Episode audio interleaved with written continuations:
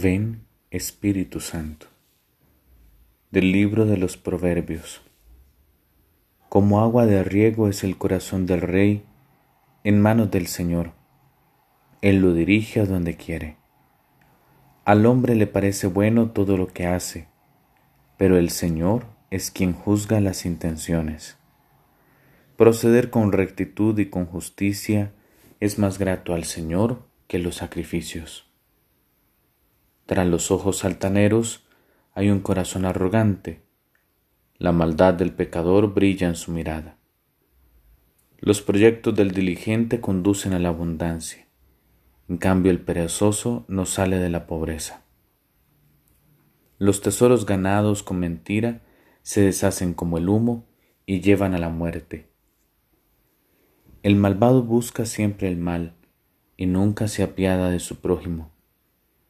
Cuando se castiga al arrogante, el sencillo aprende.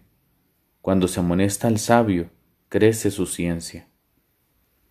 El Señor observa el proceder de los malvados y acaba por precipitarlos en la desgracia.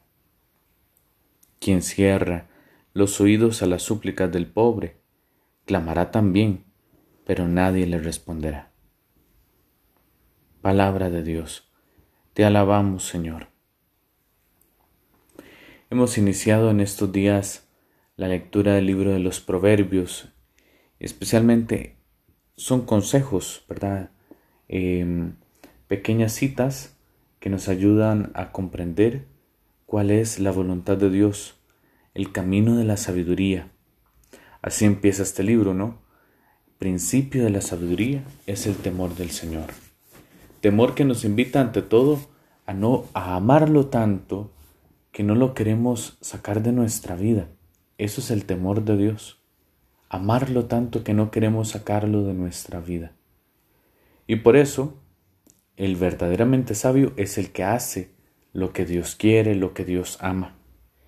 Y principalmente en estas normas que hemos escuchado en la palabra de Dios hoy, hay varios que me llaman mucho la atención. Por ejemplo, los proyectos del diligente conducen a la abundancia. En cambio, el perezoso no sale de la pobreza la capacidad que tiene el hombre en su obrar, en ser diligente, en amar lo que hace para poder seguir adelante. En cambio, el que, el que espera que todo le venga caído del cielo, ese nunca va a prosperar, ese nunca va a salir adelante. Y también otra frase que por lo menos me llama mucho la atención, cuando se castiga al arrogante, el sencillo aprende. Cuando se amonesta al sabio, crece su ciencia. Yo siempre he dicho que uno tiene dos maneras de aprender en la vida, o pensando bien las cosas, o aprendiendo puro golpe, ¿no? Y nosotros no estamos para golpes de la vida, aunque a veces vengan. Es mejor reflexionar, pensar, detenerse y meditar rezarlo siempre, cada una de nuestras decisiones. Así que ánimo, que la sabiduría del Señor sea nuestro emblema y nos haga ser siempre felices.